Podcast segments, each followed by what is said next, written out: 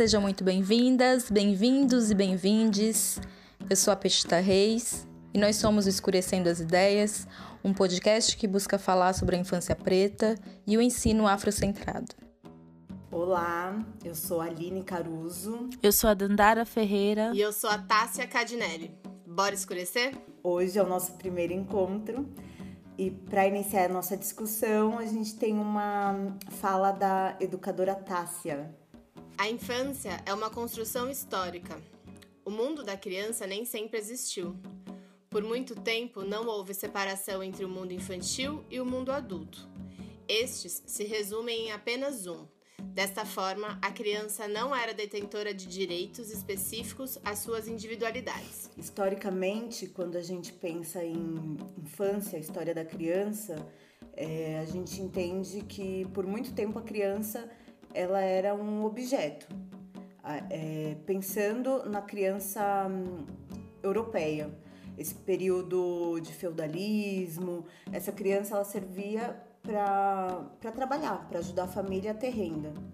Então, quando a gente é, conforme os anos foram passando, os séculos foram passando, a gente vai entendendo que as crianças têm suas necessidades e seus direitos e seus deveres e toda essa construção muda.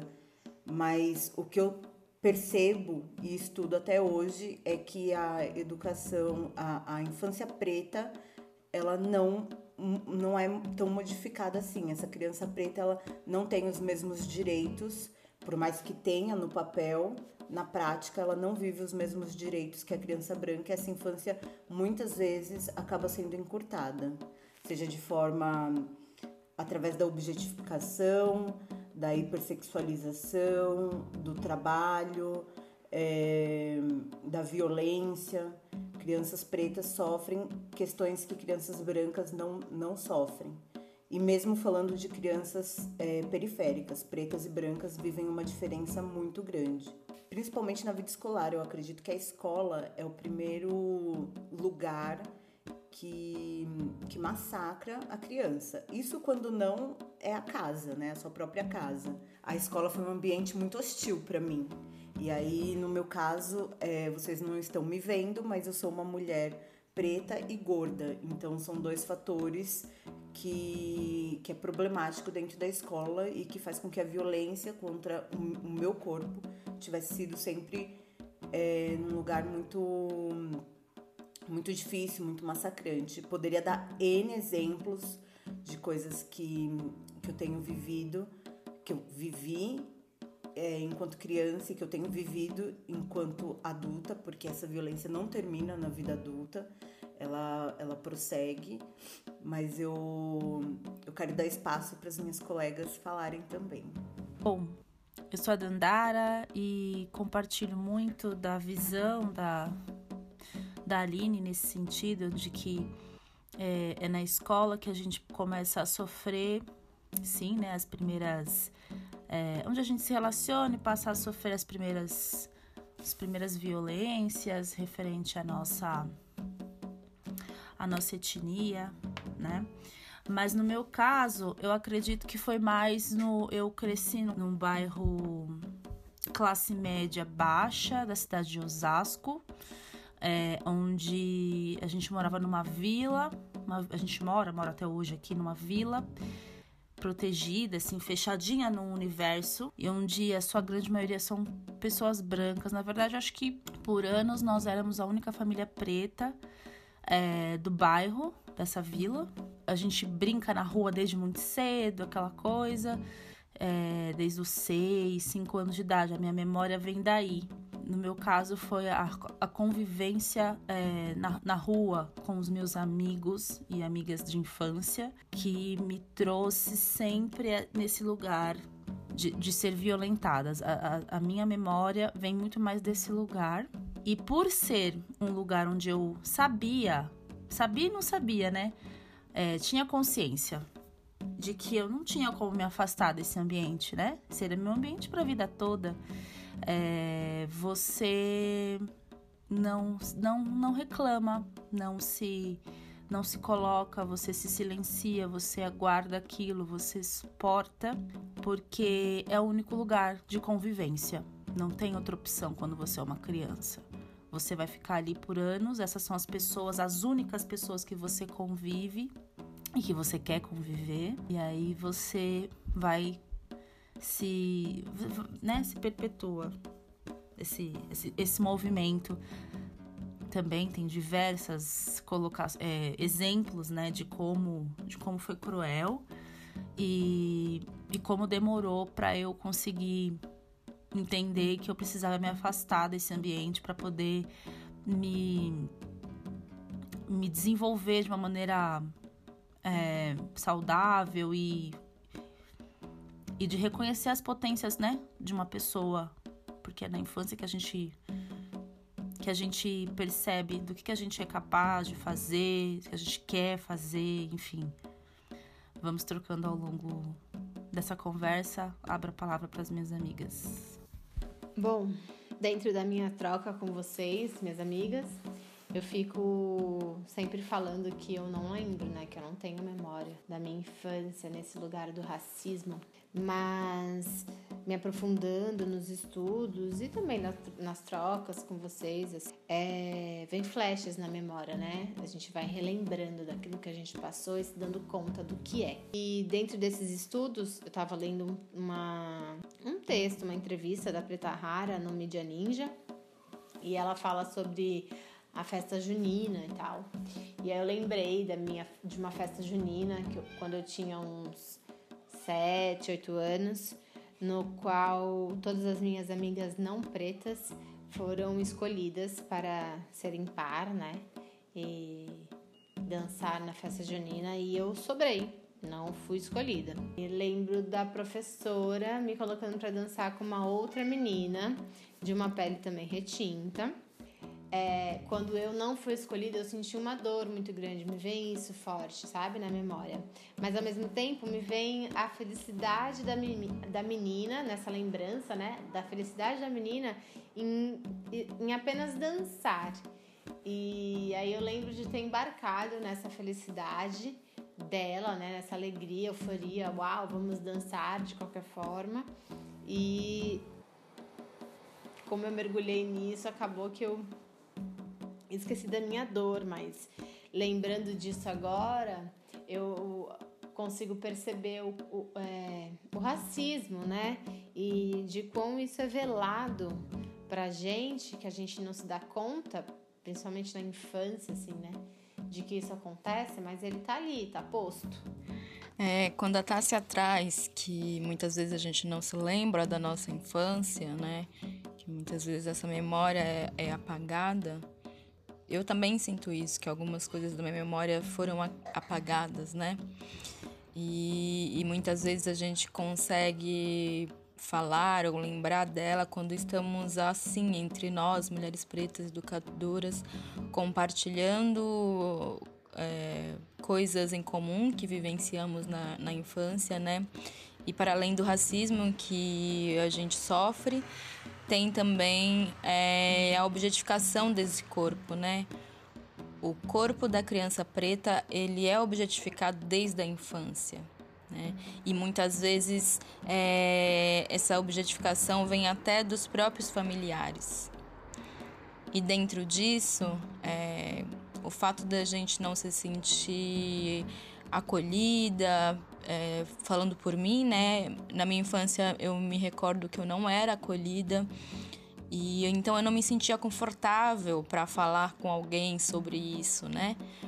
Comentar sobre isso, porque por mais que eu não tinha uma. não era claro para mim o que aquilo significava, é, era algo constrangedor, né? Os olhares das pessoas pelo meu corpo era constrangedor, as frases que eu escutava era constrangedora. E aí também vem de encontro com o nosso silenciamento e, e, e o fato da gente não se sentir segura para falar sobre os nossos sentimentos, né? É negado para nós desde a infância falar sobre o nosso sentimento, né? Falar sobre as nossas dores e muitas vezes não ter com quem trocar. Quando eu vou de encontro com a minha infância, o que eu mais me recordo é desse, da objetificação desse corpo. E ontem, né, lendo algumas coisas, me veio uma matéria do Estadão, que é uma matéria, na verdade, de 2017, onde o título é Meninas negras são vistas como menos inocentes que meninas brancas. Esse estudo foi feito em 2017 nos Estados Unidos. O nome do estudo é A Infância Interrompida, o apagamento da infância de crianças negras. A gente percebe que com esse título é, mostra o quanto que o nosso corpo ele é violentado desde a infância. Né? E eu gostaria de trazer uma frase aqui que uma das pesquisadoras aparece na matéria, que é Abre aspas. O que nós descobrimos é que os adultos enxergam meninas negras como menos inocentes e com menor necessidade de proteção do que meninas brancas da mesma idade. Fecha aspas. E eu acho que isso está totalmente ligado à forma que nós somos representados nas mídias desde a nossa infância, né? É, o nosso corpo ele vem sendo objetificado ao longo da, da nossa história, ao longo da nossa vivência, é, e o quanto que existe uma falta de representatividade do nosso corpo de forma positiva nas mídias, né? Eu acho que isso que você traz, P, é super importante, porque sim, a nossa cultura ainda está estereotipando a mulher preta ainda está colocando a gente numa caixinha onde só existe uma possibilidade, que é a possibilidade sexual. É, é, é como se, se não houvesse intelecto, como se não houvesse é, sensibilidade artística, como se não houvesse mais nada, como se fosse pura e unicamente uma questão sexual. E isso vão colocando na gente desde muito pequena né? principalmente a nossa geração, da nossa geração para baixo, é, as, as, mais, as mais novas estão. Para as mais novas está um pouco diferente, está mudando. Mas eu acho que pra, da gente, para as mais velhas, é, sempre foi esse lugar, né? Tinha as mulatas do Sargentelli, tinha a, a Globeleza, que, se eu não me engano, agora não existe mais. Então sempre foi tudo muito direcionado ao corpo carnavalesco, ao corpo que é carne, que é pura carne. E desde de muito novo isso é imposto pra gente, isso é colocado na gente. É, a cultura do estupro com relação às, às meninas pretas é muito forte. E isso, isso faz parte do, do sistema escravocrata né? As mulheres pretas, as meninas pretas, desde muito novas, serviam ali como objetos para os senhores. E isso é carregado até hoje. Homens, homens brancos se sentem no direito de, de tocar o nosso corpo. Homens brancos se sentem no direito de, de tocar em crianças pretas, muito mais do que nas crianças brancas. Bom, então eu vou puxar esse gancho da Aline, né? É, esse lance também, uma lembrança da minha infância de quando eu percebi que o meu corpo era desejado. Isso era muito, foi muito, muito cedo também. É, e eu lembro que rolou assim uma certa aquele choque assim, né, de tipo perceber que você tem aquilo como uma espécie de moeda de troca para alguma coisa, é, ou perceber que você tem alguma é, valia para aquele momento, mas de que é esquisito isso nesse momento, né? Seu corpo não tá preparado para para isso ainda com eu acho que eu percebi tinha o que uns ah, sei lá, uns 10 anos talvez. E, e aí, para mim, foi uma grande. Foi, foi, uma grande contradição nesse, nesse momento, assim. E aí eu comecei a me esconder nas roupas, por exemplo, e na minha postura. Eu até hoje carrego isso no meu corpo. Eu sou uma pessoa que tem um problema de coluna, eu, eu sou bem curvada e eu preciso me policiar para estar sempre com a minha coluna ereta, porque é isso, eu me escondia nas roupas, comecei a querer usar roupa muito larga, calças largas, não gostava de calças que marcavam quadril. Dependendo do lugar, não me sentia à vontade para usar shorts. que triste, né? Esse negócio vir cedo, assim, de você ter que ficar pensando na roupa quando você só quer brincar, né? Você só quer subir na árvore, você só quer empoleirar e, e, e, e, se jogar, enfim. E eu já tinha esse lance muito cedo, assim, de ficar me preocupando de que maneira o meu corpo ia ser interpretado por determinada pessoa. E, e uma coisa que é muito forte para mim também desse lance é da preocupação que a minha avó tinha com isso. E para mim, isso era uma birra. A gente vivia brigando com, nesse sentido, né? Porque ela, como uma mulher preta, muito, muito mais velha do que eu, já tinha passado por muitas coisas, já tinha vivido e escutado relatos de muitas coisas, me protegia demais. Então ela não podia me ver é, no canto com, qual, com qualquer pessoa, ela ia intervir, é, me aconselhava: Ó, oh, me conta o que aconteceu, onde você estava, onde você vai. E eu, na minha infância, não percebia que ela estava me protegendo para que eu não fosse violada né? Hoje eu compreendo super, super, super, super todos os, os olhares, as preocupações, as chatices, as, né?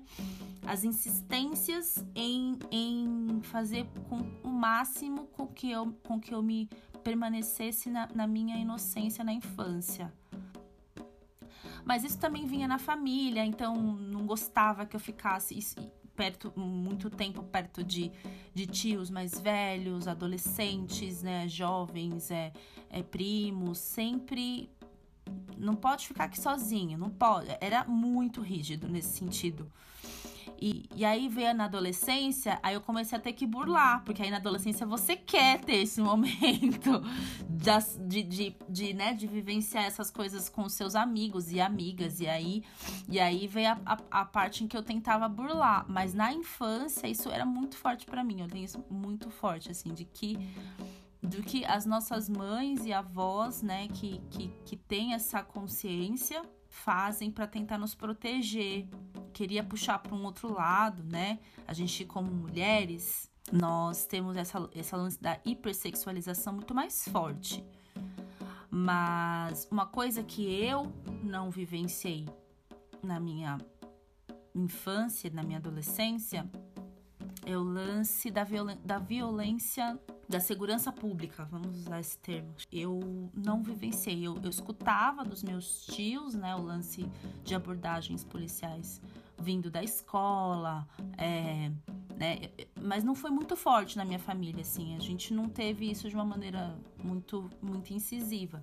Eu comecei a escutar muito mais de, de quando eu comecei a, a, a vivenciar com amigos e amigas que foram poucos, também pretos, os homens, né? Como os homens são lidos desde muito pequenos também. É bem violento também.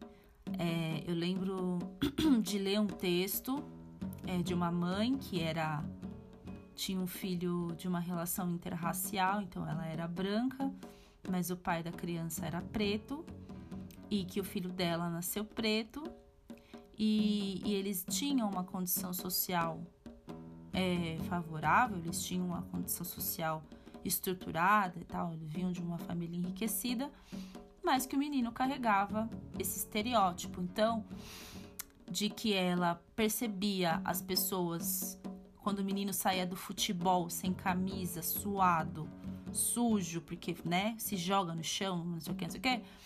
É, e aí andava pelo clube do que? Com a camiseta no ombro, que é um movimento normal dos meninos que saem, né? Sai, bota a camiseta no ombro, normal. E aí ela perceber das pessoas se encolhendo quando ele passava, das pessoas segurando a bolsa, das pessoas do clube, né? É, tapando o nariz. E aí ela começar a refletir de que maneira que ela ia trazer para essa criança diversos cuidados. Não pode correr na rua, na hora que ele quisesse, que ele precisaria andar sempre com documento. Essa do documento eu carrego até hoje, também não gosto de sair na rua sem documento. Nunca sofri uma abordagem policial, mas não gosto. Tem muitos receios de tipo, ah, se acontecer alguma coisa, não vão saber nem meu nome. É... E eu tenho isso muito forte, nunca aconteceu nada, mas é tanta coisa na cabeça que a mãe bota, que a família bota, que eu não gosto de andar sem RG, sem documento. Então, eu gostaria de trazer também para para nossa conversa e para as nossas reflexões sobre como o homem, a criança, né, o menino preto é, é lido também, né? As violências que essa que, que, esse gênero sofre dentro da nossa sociedade. Sim, é muito interessante o que a Dandara traz relacionado à infância, porque, né, somos quatro educadoras aqui, né, mulher e tal. Então, falar da educação preta também de um homem é, é isso, né? São coisas pequenas que precisamos educar esses meninos pretos a não fazer desde muito cedo, né? Porque é, aí é que tá, né? É privado de, dessa criança na infância coisas mínimas, né? Sair do futebol, igual a Dandara falou, sair do futebol suado, colocar a camisa no ombro, né? Ter movimentos, né? Que qualquer criança é, deveria ter, né? E esse direito é tirado desde muito cedo. O menino então... preto é privado do brincar. O brincar, o brincar livre. Esse menino preto não tem. Exatamente, né? É, é, privado dessa criança coisas bem. É, é, coisas mínimas, né? Específicas, coisas que qualquer criança ou qualquer adolescente quer fazer, quer andar na rua livremente, sem saber que a sua cor vai te impedir de é, de jogar futebol na praia, vai te impedir de jogar futebol na rua, né? Saber que a sua cor já está automaticamente ligada ao perigo, né? Ao que é perigoso, né? Como que a minha cor representa perigo, né? E, e como que como fazer para resolver isso, né? Só que é muito mais complicado, né? Foi criado na nossa sociedade um imagético relacionado as pessoas negras, né, que a nossa cor ela já está automaticamente associada ao perigo. Quando a gente ainda pensa nesse menino, nessa, nesse menino preto, é, a gente sabe que, que a criança branca, ela é a criança, ela é o menino, o, o preto, ele é o menor, ele sempre é o menor. Ele já ele é o menor, ele é o pivete, ele é o moleque. Ele sempre tá nesse lugar da malandragem. Ele nunca tá num lugar de criança, de sujeito criança com seus direitos de ir e vir, de brincar, de se relacionar é, de forma afetiva. E aí a gente vai tirando os afetos desse, desses meninos. Eles vão sendo podados até no afeto até no amor, até no carinho. Isso é muito cruel.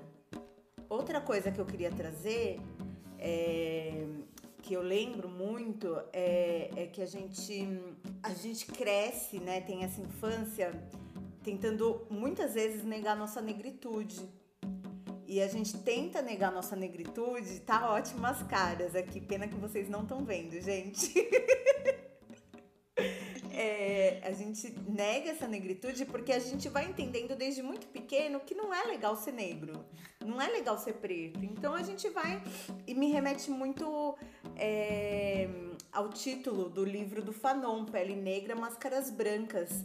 E como desde muito pequeno a gente vai colocando as máscaras brancas e tentando por todos os caminhos se embranquecer.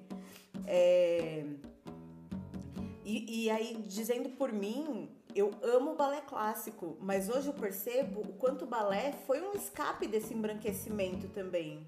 Porque eu amo a dança e eu poderia dançar mil, mil coisas, mil modalidades. E quando eu escolho balé quando é nessa tentativa de ser a princesa, de ser delicada, de ser olhada num olhar sensível, de ser olhada nesse olhar que as meninas brancas automaticamente são colocadas porque existe uma Disney maldita que reforça isso o tempo inteiro e traz para essas meninas brancas todas essas possibilidades que não traz pra gente. Eu lembro que quando teve o filme da A Princesa e o Sapo, né, que foi a primeira princesa negra da Disney, eu tinha 18 anos, eu fui no cinema assistir. Eu fui no cinema com 18 anos assistir e foi assim uma decepção, Porque é um filme. É mais miga. É, buscando referências que não tivemos, né? Qual a referência imagética, pensando em filmes, pensando em qualquer outra coisa que seja midiática, que seja de um, em um lugar bom que representa o nosso corpo, né? Exatamente. E aí, quando lançam a Princesa Negra, eu fui na maior expectativa e o filme é péssimo. É um filme que reproduz racismo o tempo inteiro, do começo ao fim. Inclusive, você não vê a Princesa Negra ali. Ela não existe, existe um sapo.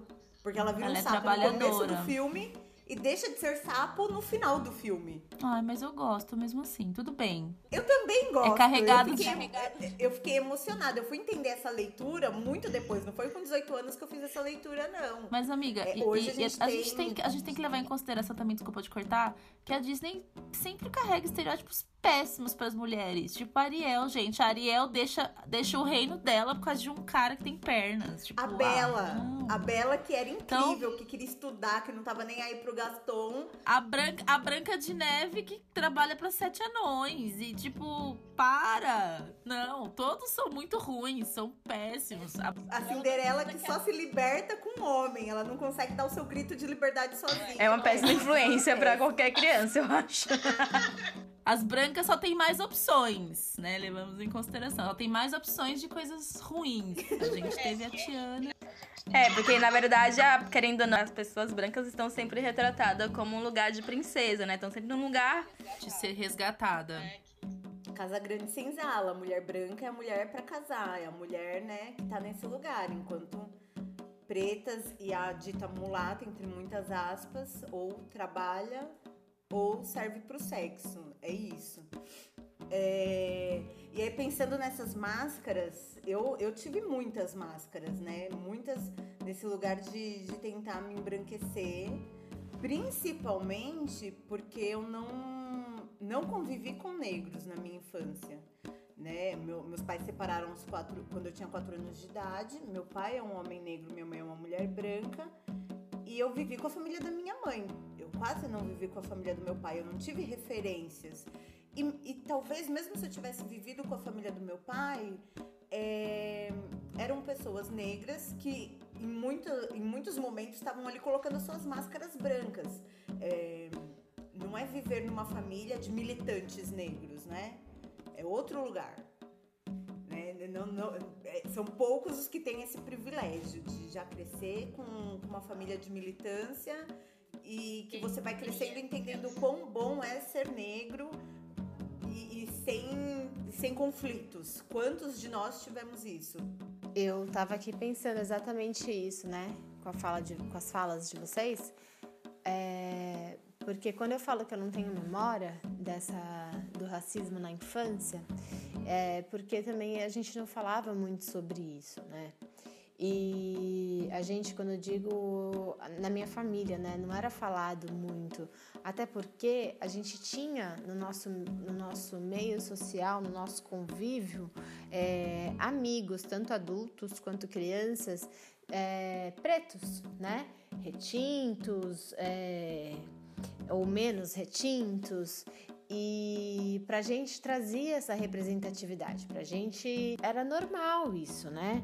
E eu acho importante a gente acho que tudo bem a gente falar sobre as nossas dores, as nossas vivências, mas a gente também acho que é importante a gente pontuar, né, essa representatividade é, que a gente tem que ter no nosso meio social, falando dessa infância da criança preta, ter no meio é, nesse meio social da criança preta, o quão importante ter pessoas é, que ocupam grandes cargos, pessoas que se tornam referência para essa criança, é, que, que mostrem para ela os seus traços, que são lindos, né? Que valorizem essa criança, a sua cor. É isso. E ser princesa também. E ser rei. E ser rainha. E ser rainha. A gente pensar nisso e, né, de de como a representatividade, uma palavra que está sendo muito usada agora, né? Está sendo, nesse momento, nas discussões antirracistas, é, durante muitos anos, na minha infância, a única referência é, do belo feminino preto era a Thais Araújo, né? Ela é maravilhosa, mas ela era a única, não sabia de mais ninguém, assim. Então, ou você era parecida com ela, ou você era feia. Então, tinha isso, né? E eu não me via na Thaís Araújo, não me via nada, assim. A Thaís Araújo, é uma, ela é maravilhosa, ela é uma mulher é, com, enfim, diferente de mim. Não vou ficar aqui citando, todo mundo conhece a Thaís Araújo. Mas não, ela... você também é maravilhosa, amiga. não, mas eu não me via, eu via nela e falei, gente, eu não sou parecida com ela, não tô nem perto dela, assim. Eu lembro que na, na infância, é, na época das Chiquititas, lembro das Chiquititas? Eu queria muito ser uma órfã das Chiquititas, olha. eu. Que menina preta não sonhou em ser a pata? Gente, eu queria. Não, então, eu queria ser a Millie. Sim. A Millie. É óbvio, destaque a Millie, a Vivi. Mas não, era a, a pata que a gente tinha. Aí, a pata era é o que a gente. Mas eu não sei. Eu, eu olhava a pata, não queria ser a pata. Aí, eu, aí, tipo, toda vez que a gente ia brincar, ah, andar é a pata. E eu já não queria mais brincar. Falei, ah, gente, eu não quero ser a pata, eu quero ser a Millie, eu quero ter destaque, socorro. Mas enfim. E, e aí, é, é enquanto as pessoas brancas tinham opções para escolher, né? De quem queriam ser para se nesse relacionar étnico, a gente tinha Aí tinha as Spice Girls. É que eu não pirava nas Spice, né? Eu não pirava muito, não. Na Amava! Ai. Eu tinha um tênis plataforma! Só pra colocar aqui, na minha infância era isso. Colocar trilha de fundo aquelas. na minha infância é. era isso. É, tinha Chiquititas, mas tinha as Spices. E aí era isso. Tipo, é, eu, é, enfim, eu sempre me encontrava como a, a. Eu não lembro o nome delas. A Mel B. A Mel é, B. Então, Maravilhosa, é, né, gente? Gente, não gostava. Eu queria, eu sempre fui a menina do esporte, né? Sempre gostei de esportes. E aí eu queria ser a esportista, que eu esqueci o nome também, Melci, talvez, não lembro. É, queria ser ela, mas não dava, não podia ser ela. Mas eu nem pirava muito nessa, então não foi tão, não foi tão é, decepcionante assim. Mas eu me. Nossa, quantas, quantas e quantas tentativas de apagamento é, da minha negritude. E mesmo eu, eu também sou uma pessoa que vim de, um, de, uma, de uma relação interracial, mas não cresci né, com a família do meu pai. Meu pai é branco, minha mãe é preta. É, cresci com a família da minha mãe. É, então eu tive muito, muito, muitas referências pretas, assim, os meus primos, é, brincar, mas, é, mas como eu, eu moro no, na cidade, meus primos moram muito mais no interior, então não era uma relação, um convívio cotidiano, era mais naquela coisa das férias e grandes feriados, né? As minhas referências eram as pessoas aqui do bairro, né? E eu participei, minha família participava de coletivos é, é, militantes aqui da cidade, e mesmo assim, a minha referência eram as pessoas do bairro. E, e nossa, começou pelo alisar o cabelo, né? Que foi uma coisa que foi muito cedo para mim. Veio muito cedo, tão cedo que a primeira tentativa de alisar o cabelo eu tive queimadura de segundo grau, assim. É, perdi cabelo, tive queda de cabelo e mesmo assim eu queria. Não, não, vai, vai, vai passar. Passei a pomadinha ali e tal. Eu tinha acho que seis anos, era formatura do pré, Lembro disso, a primeira vez. Tem fotos. Formatura do pré. Eu de vestidinho branco, com cabelinho todo. Era permanente afro que minha mãe fez. É, com o cabelinho todo caidinho, melequento de creme, com a cabeça cheia de, de, sei lá qual foi o produto que colocaram por conta dessa queimadura. E aí dali em diante veio o relaxamento, porque é menos química, né? E é isso. E aí eu, eu cresci sem saber como era o meu cabelo de verdade. E mesmo assim, meu cabelo é muito, é muito doido. Se a gente tenta apagar e o nosso cabelo, tipo, em uma semana, ele mostra que, tipo, eu tô aqui. eu sou desse jeito, não adianta. E aí a gente cresce odiando. Tipo, ai que saco, porque que minha raiz é alta, caramba, minha raiz é muito fofa. Minha raiz cresce muito rápido, meu. E aí esse foi com certeza o primeiro momento. Então, tipo, primeira, primeiro momento que eu enxergo isso, né? É, enfim, depois vem as referências musicais. Eu fui mais pro lado da, dos pop rock norte-americano. Uma coisa muito forte para mim também foi o handball na minha vida. O handball é muito, muito elitizado. É um esporte muito elitizado. Também de, de opressão muito forte o esporte. E eu fiquei nele por muito tempo, né? Fiquei dos meus 12 anos até os meus 18 anos. Com uma maneira assim de tipo, achava que eu ia viver do handball. Enfim, já troquei um pouco disso com a Aline também, que jogou na, pela escola. Então, um lugar também bem bem opressor nesse sentido da minha, do meu desenvolvimento é, como pessoa. E, e, se a gente também trouxer para os meninos, né, como é o futebol, da, da única, de talvez a única oportunidade de ter os meninos periféricos, de talvez o único destaque que esse menino tem é, é jogar bem. Eu ouço muito isso também. Isso é forte também para a infância. É, o menino que quer ser tal jogador. Não vou citar nomes porque não merece, mas. É, de... Eu acho que é a única referência positiva que eles têm, né? Então, automaticamente, eles já querem ser é, um jogador de futebol, o futebol né? tem o um lugar da música, né? O pagode. Sim. Na, na nossa época, o pagode. Hoje em dia, o funk. Na minha época é o axé, né? Eu aqui baiana. Mas é isso, são as referências que, que encontram. A nossa referência era a Thaís Araújo e a dos meninos, o futebol e esse lugar. Quando a Dandara traz esse, essa questão do divisor de águas, nossa, é muito forte, né? Porque dificilmente o divisor vem na infância. Na infância a gente vai só engolindo, né? E não vai percebendo. A Tássia trouxe isso também, o quanto a gente não percebe. É, e se contenta, né? Qualquer coisa tá bom, porque a gente é criança, a gente às vezes é, não é ensinado a argumentar. Eu fico pensando na diferença das crianças da escola em que eu trabalho, que argumentam, que questionam, que são incentivadas a isso, e a gente que, tipo, Mano, imagina argumentar, questionar um adulto. Nossa, nem existia essa possibilidade é, ficar perguntando, cutucando ali, imagina nunca. Então, ai, eu amo essa geração que tá vindo. Eles são bem melhores do que a gente foi. É, eu posso pedir um pouquinho dessa palavra aí? É, eu, apesar de hoje ser muito retraída para falar algumas coisas que eu sinto, na infância eu não era assim. Eu falava mesmo. Eu questionava tudo. Por que, que eu tenho que lavar roupa? Ninguém dos meninos aqui lava roupa. Por que, que eu tenho que lavar minha roupa, mãe? Lava você, pra mim. Tipo, eu, eu questionava, eu queria saber por que, que eu tenho que fazer isso, por que eu tenho que pedir a benção. Eu perguntava tudo por quê e não queria fazer. Tudo bem, vem esse lugar também do não querer fazer, que a criança, né, preguiçosa. Mas eu questionava, eu queria uma explicação e eu era muito, muito, muito podada, assim. De eu era folgada, de que eu era abusada, de que eu era mal criada, de que a gente não pode responder os mais velhos. Então eu não sei muito desse do lance do geracional.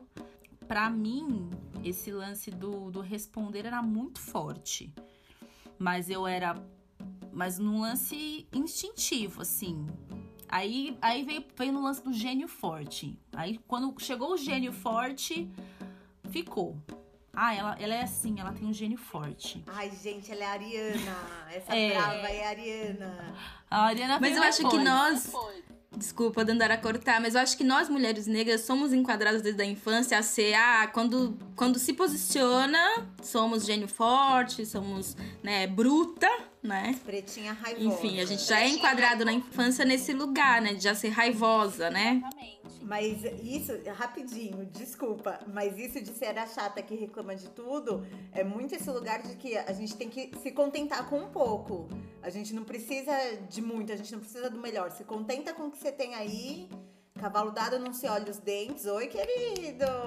Se olha assim, não vem porcaria pra cima de mim, não. Queria voltar um pouco quando vocês falam de referências. E na minha infância eu não tive essas referências muito fortes. Para quem não sabe, eu sou baiana. Eu vivi no interior da Bahia até os meus 16 anos.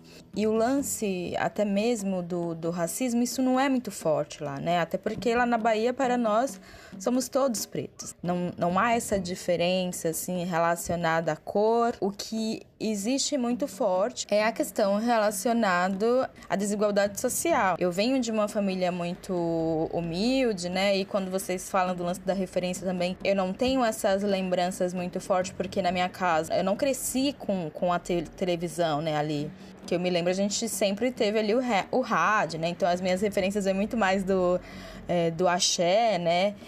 E por mais que a capoeira, né, na Bahia seja algo forte também, né, no interior, né, da Bahia isso não é tão forte, né? Não há uma cultura muito forte além do axé, além da, de festas juninas.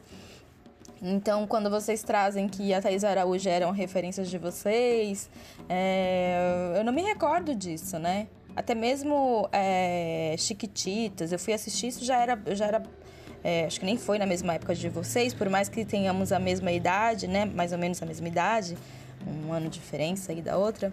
É, isso não era forte, né? Não era posto pra gente é, outras referências, né? Também quando a Aline fala que os alunos dela, né, conseguem se posicionar, conseguem falar, criticar, né, e são é, ouvidos, né, há uma escuta para essas crianças, temos que lembrar também que essas crianças são de, de, de uma escola elitizada, né, e quando a gente leva pensando em crianças negras e crianças periféricas, né, que não conseguem se posicionar, que são silenciadas dentro da, da, da escola, né, não há voz dentro da sala de aula, né, da sala de aula pública, assim, né, muitas crianças não conseguem se posicionar, e talvez isso também seja algo que nós, enquanto pessoas negras, sofremos muito na infância, que é esse silenciamento, né? E não conseguimos é, falar sobre as nossas dores, né? Expressar nossos sentimentos. Eu queria que a gente comentasse um pouco sobre as questões do, do afeto, né? O quanto que muitas vezes esse afeto dentro da sala de aula é negado pra gente desde muito cedo, né?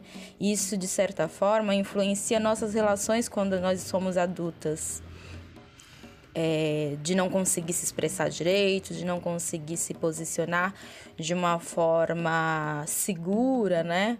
Aqui, por exemplo, estou me sentindo segura porque estou trocando com as minhas amigas, né? Então eu me sinto à vontade para falar sobre os meus sentimentos, para contar como que foi a minha história, né? Então eu queria que vocês comentassem um, um pouco as questões de afeto, como que foi para você o afeto na infância, né? Eu queria colocar sobre a referência, quando vocês trazem, a Dan traz, né, sobre a Thaís Araújo, a referência, essa referência na infância.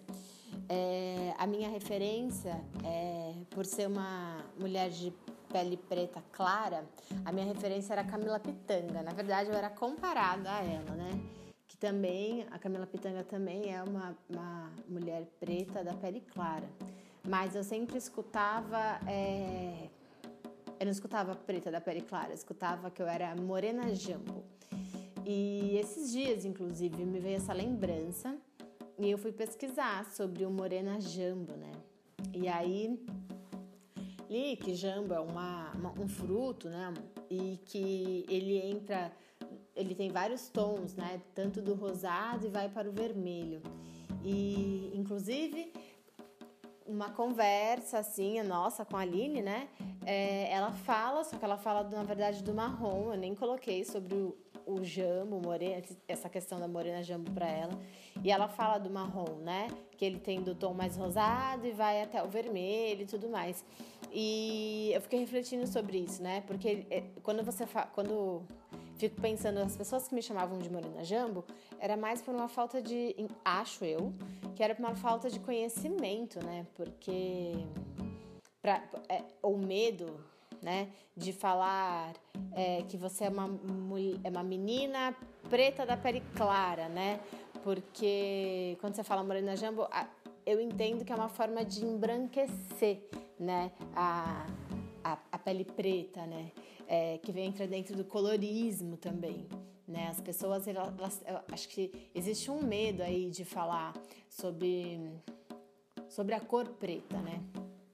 A sua negritude. É, é, o dizer você é preta, né? Até, por, até porque eu acho que quando falavam isso era falta de falta de conhecimento mesmo, né? Do, do, do estudo sobre a, a, a, negritude, que ela, ela foi embranquecendo, enfim. Arrasou. É, eu queria ir para o lado do que a P trouxe, do afeto. Eu em casa eu nunca tive essa questão, na verdade, do não afeto. A gente é, dentro de casa sempre foi, teve sempre muito abraço, muito beijo. Acho que deixa de existir isso quando entra na adolescência e você não quer, né? Quando você, adolescente, tá nesse lugar. Mas nunca foi uma questão. Agora, na escola, eu não consigo ter memória de momentos afetuosos, de professores afetuosos. É, eu, eu, lembro que eu tinha uma, uma pro que eu gostava muito. É, muito, muito, muito. E eu era uma aluna muito boa. Era uma pro de jardim, jardim 1 e jardim 2. Ela ficou dois anos comigo. Gente, era apaixonada por aquela mulher. E como eu era uma aluna muito boazinha, muito quietinha, sabe? Aquele toda aquela opressão que colocam a gente na caixinha do boazinha, mas que na verdade a gente sabe que não é isso. É... Eu pintava muito bem, eu pintava assim, muito bem, dava um desenho pronto e eu não, passava da linha, né? Eu pintava tudo dentro dos quadradinhos. Então, então essa professora gostava muito de mim. É, é, ela foi a única professora que eu tenho memória de, de algum carinho mas nunca foi de um abraço, de um toque. É como eu sou enquanto professora, enquanto educadora, não, não tenho essa memória. Não tenho, não lembro. Eu fiquei 11 anos em uma escola, numa mesma escola, então todo mundo me conhecia, porque pô, foram 11 anos. É, do jardim, fiz, fiquei na creche dali, jardim até a, a antiga oitava série. E eu tenho memória de afeto sem toque dessa professora. Agora, um abraço, um colinho, igual a gente dá para as nossas crianças, não me lembro. Não, não tem, não existe essa memória. É, eu também não tenho muitas memórias de afeto na infância. É, mas nem na escola. Tive assim, tinha com algumas amigas específico, assim, mas era não, é uma, não era uma coisa. Eu lembro muito mais Deus solicitando um afeto e a criança, tipo, ai, sai daqui. é, né? E, e, eu tenho algumas lembranças disso, de, de amigas que eu adorava, que eu tinha, que eu era, venerava aquela menina. E aí ela gostava de mim, mas com um certo limite. E aí não sei se entra a questão do racismo ou só, só questão do toque mesmo, de tipo, ai, respeito meu espaço, não, não vou levantar nesse lugar, porque não, não tenho certeza. Não lembro, assim, dessa, dessa mesma amiga trocando afeto com uma outra menina branca e comigo não, sabe? Não, não tenho isso. Mas uma coisa que pra mim é, foi muito forte na infância é, que desde muito cedo na minha vila eu sofria é, com racismo, né? Não sabia que era isso, mas sofria ataques, é, violências referente ao meu cabelo, a, enfim, a minha pele e tudo mais. E, e aí eu chorava muito, né? Começava a chorar, e aí quando a criança chora, ela vai para casa, busca de, de acolhimento e de ser respondida com então não vai mais lá. Então não brinca mais, fica aqui em casa. Isso é uma tortura psicológica para criança. Como assim não brinca mais, não vai mais? Como, como assim? E aí o que, que eu comecei a fazer? Eu não ia para casa. Eu chorava na rua. Eu ia, sei lá, ou engolia o choro, ou chorava na rua, esperava passar e aí continuava brincando. Eu não buscava afeto em casa. Não tinha isso para mim. Não é que me era negado, mas ou era, não sei também agora, mas isso para mim era muito forte desde muito cedo. A, aconselhada e acolhida na minha casa quando eu sofria com alguma coisa era de privação. Ah, então você não vai mais sair na rua, então você não vai mais brincar. Ou do lance de querer coisas e não poder ter, e aí eu chorava, e aí, aí então você vai apanhar. Você vai dar cho Agora você vai chorar com motivo. Enfim, essas falas que funde a cabeça da criança de tipo, meu Deus, eu estou sofrendo e aí eu vou sofrer mais, então. É o famoso engole Cara, choro, o que né? tá acontecendo, né? Era muito tipo, hoje eu paro pra refletir sobre isso tipo, gente, eu não tinha maturidade pra entender que eu não podia ter tudo e aí quando eu queria, e aí eu era falava, se você chorar, você vai apanhar. Então esse também era muito assim, né? Tipo, ou você não vai vir mais. Então, essas são as minhas lembranças de quando eu, eu precisava de. Ah, também tem uma outra coisa. Eu sempre fui uma criança grande. Então eu perdi o colo muito cedo. Minha mãe não me aguentava. Então eu esse lance de ter colo assim, eu era muito grande, gente. Inclusive minha mãe já desmaiou comigo no colo. Minha mãe tem pressão baixa, eu era um bebê muito gordo. E ela coitada, desmaiou comigo no foi tava indo no, no postinho, sei, essa memória, essa essa esse relato, né? não tenho memória, porque era um bebê, mas esse relato sempre foi muito forte assim. É, ai, Dara, você era muito grande. Eu desmaiei com você no colo, quase perdi você, porque tiraram você do meu colo. Não sei quem era, porque ela tava no ponto de ônibus, coitado. E aí a pressão dela baixou, ela desmaiou. Então eu perdi o colo muito cedo. Teve isso, porque eu era grande, pernuda, sabe? Então não tive muito colo, não tive muito esse lance do toque, não, assim. É, também não tenho. Não tenho lembranças. É, o meu lugar na, é, de da memória, assim, ele, vai pros dois lados, né? É, meus pais se separaram, a gente era pequeno, então a gente, eu sou caçula de mais dois homens.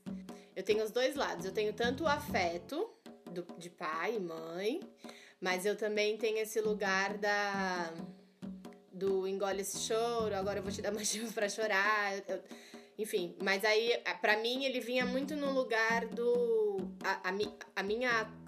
Na minha consciência, é muito no lugar de.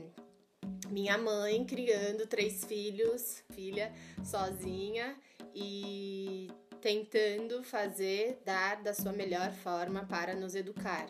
Eu tenho lugares e lugares, tem lugares que eu super me coloco, tipo, eu consigo, por exemplo, me colocar com vocês, consigo fazer isso na família, mas eu não consigo me colocar em outros lugares, assim, porque eu não me sinto à vontade, eu não me sinto acolhida, enfim, mas eu- o afeto, eu tive o afeto da infância, tenho afeto, mas também teve o lado, ah, o lado mais duro, né? Não sei como que é melhor de colocar. Vocês três trouxeram o, o lance do hum, engole esse choro. Cara, se, se toda vez eu ouvisse isso, eu ia ter explodido, porque eu chorava muito. Mano, eu acho que eu sou a mais chorona dessa roda aqui. É, Tá todo mundo balançando a cabeça fazendo que sim, vocês não estão vendo, mas rolou um movimento assim de cabeça. É, então, tinha às vezes, e eu acho que quando rolava esse engole esse choro, é porque eu já tava chorando assim a milésima vez no dia. Então ninguém mais aguentava. É.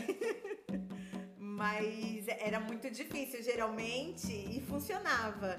Eu acho que isso faz até eu ser manhosinha, como eu sou hoje, mas geralmente vinha num lugar de, ô Lili, não sei o que, não sei o que. Isso dentro da minha casa, tá? Dentro da minha casa. É, então sempre vinha nesse lugar de, ô Lili, não fica assim, Dona Amorzinho, nananã. A cara da Dandara tá ótima. Ai, gente. Mas é, eu sou, eu sou chorona. Jamais, gente, eu era chamada de vitrola. Lá vai a vitrola, vai começar a vitrola. Aí era eu chorando. Ah! Imagina, eu era Dona Amorzinho. E aí. E aí, se, tipo, se eu tivesse ouvido isso, só, tipo, engole esse choro, gente, eu não, não teria sobrevivido de verdade, porque eu chorava muito. Muito, era um choro sem fim. Eu choro lendo livros infantis hoje, tá? Então, pensa como era na infância. Eu sei bem que ela chora lendo livro infantil. É, eu queria colocar, você falou, e eu, Aline, e eu lembrei, e aí eu esqueci, você falou de novo, eu lembrei. É, sobre, a, sobre professoras, né, na infância. Não que se tiver. É, é, eu lembro na minha terceira série na época, né, era terceira série, é, eu tinha uma professora que, tipo, pegava muito no meu pé, muito, muito, muito. Era uma professora branca, e aí eu sempre fico me questionando se era, né, toda, agora eu lembro das vivências, eu fico questionando se era racismo, se não era o racismo, sabe?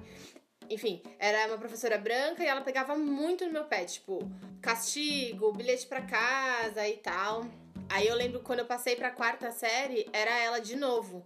Eu falei, mãe, não dá. Não vou ficar na escola, eu não vou mais pra escola porque eu não aguento mais essa professora. E aí ela me mudou de turma, conseguiu. Eu fui pra quarta série com uma outra professora, pensando agora, assim, ela era uma mulher preta super, super rígida, mas ao mesmo tempo existiu afeto, sabe? Acolhia, assim. Foi com ela, inclusive, que eu aprendi a, tabuada. Professora, não que eu lembre hoje, mas. Brincadeira. Mas eu aprendi, eu juro que eu aprendi.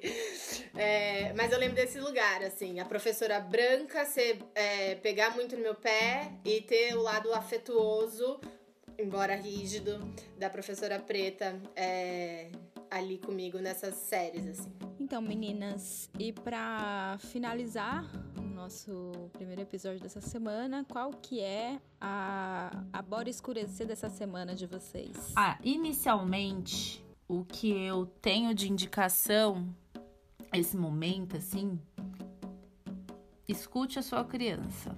Acho que para mim isso é essencial, inicialmente. Maravilhosa, aplausos aqui, ó. Mas sem romantizar também, né? Eu não sou mãe, é, não sei qual é o cansaço da maternidade, não faço ideia. Então, não vou colocar aqui que, que a gente tem que abaixar a cabeça, né? Eu, eu, sei que não é nesse lugar. Existem muitas coisas envolvidas na maternidade, de relatos de coisas que eu escuto, de, enfim, matérias, vídeos, enfim, pessoas na, na própria casa, nos próprios lugares que eu trabalho. E a gente sabe que não é só isso, né?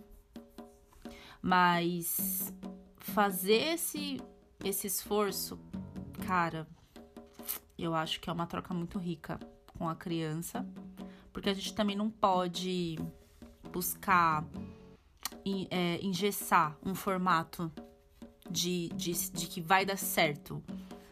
Nada melhor do que escutar o que, que a sua criança precisa. A gente está falando aqui visões de mulheres pretas, cada um com as suas vivências, mas estamos. Não temos. É, não podemos falar sobre homens, não podemos falar. Ou podemos, não sei, sobre as questões LGBTs de uma criança preta. É, mas, enfim, tem isso. A gente não se debruçou sobre isso. E aí são outras demandas. É, ou as questões trans, né, que tá no LGBT, mas enfim, usar isso como, enfim. Mas é escutar, escutar a sua criança preta e trocar com ela e pesquisar com ela, investigar com ela quais são as melhores maneiras de, de, de, de, de se educarem juntos, juntos, né? E se alguém quiser me seguir no Instagram, não, tem, não posto nada lá, mas é, é Dandara Ferreira, Dandara com H, tá? No primeiro D. Dandara F, desculpa. Meu Instagram. E aí o Instagram é underline, né? É isso, underline escurecendo as ideias. Nos siga lá, dê o seu like. Enfim, é isso. Obrigada. Maravilhosa. É, eu quero indicar um livro que, que eu acho que é muito básico, muito, muito, muito básico, que é da Chimamanda, uma carta que ela escreve para educar crianças feministas. Tem um, um trecho dessa carta que ela fala especificamente para criança negra, é, de como de como trabalhar essa autoestima, de como ajudar essa criança a ter orgulho de quem ela é. Então é um livrinho super curto, é uma carta, né? é, é super curta, é, é gostosinha de ler. A inicial. Então se preparem que daqui para frente eu só vou indicar coisa porreta. Essa é a mais basiquinha. No Instagram eu sou arroba Aline Caruso, Aline com dois L's. E sim, eu posto bastante coisa. Pode me seguir. Oi? Amo! É isso aí. Pode me seguir. Tem coisas de dança.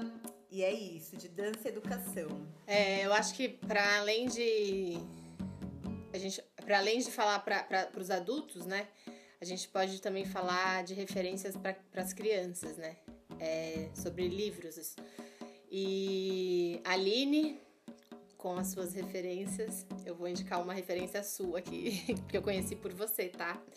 É, o Pequeno Príncipe Preto, é maravilhoso, né? Eu achei sensacional. Gente, eu, eu, eu chorei com esse livro. É... Gente, se a Sariana chorou, pensa a pisciana aqui. Li, só me ajuda a, a lembrar o nome. É Rodrigo. Rodrigo França. É, esse livro é lindo. E tem, tem tantos outros, né? De referência para as crianças, que eu acho. Eu acredito que seja bem importante colocar para eles, assim, né? Trazer essa referência da. É, príncipe, da princesa, né? É, de, de, trazer o quão sua pele é. Sua cor é linda, seus traços são lindos. É, tem o livro Amoras também, do Emicida. É, e é isso, gente. A minha Bora Escurecer dessa semana vai ser um curta chamado Fábulas de Voita que eu tenho certeza que se todas nós, enquanto mulher negra, toda criança preta que estivesse assistindo esse curta, nossa autoestima seria outra coisa. O filme é um curta dirigido por uma mulher preta chamada Joyce Prado, com, a direção da Thalita Oshiro. Ele tá disponível no Look, é uma plataforma de curtas de filmes. Eu não sei se todos conhecem, mas é looke.com.br. Tem vários curtas lá e esse específico é cinco, é, tem 5 minutos de duração.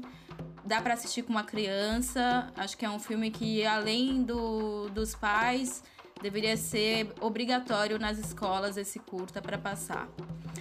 E quem quiser me, me seguir no meu é petita.reis.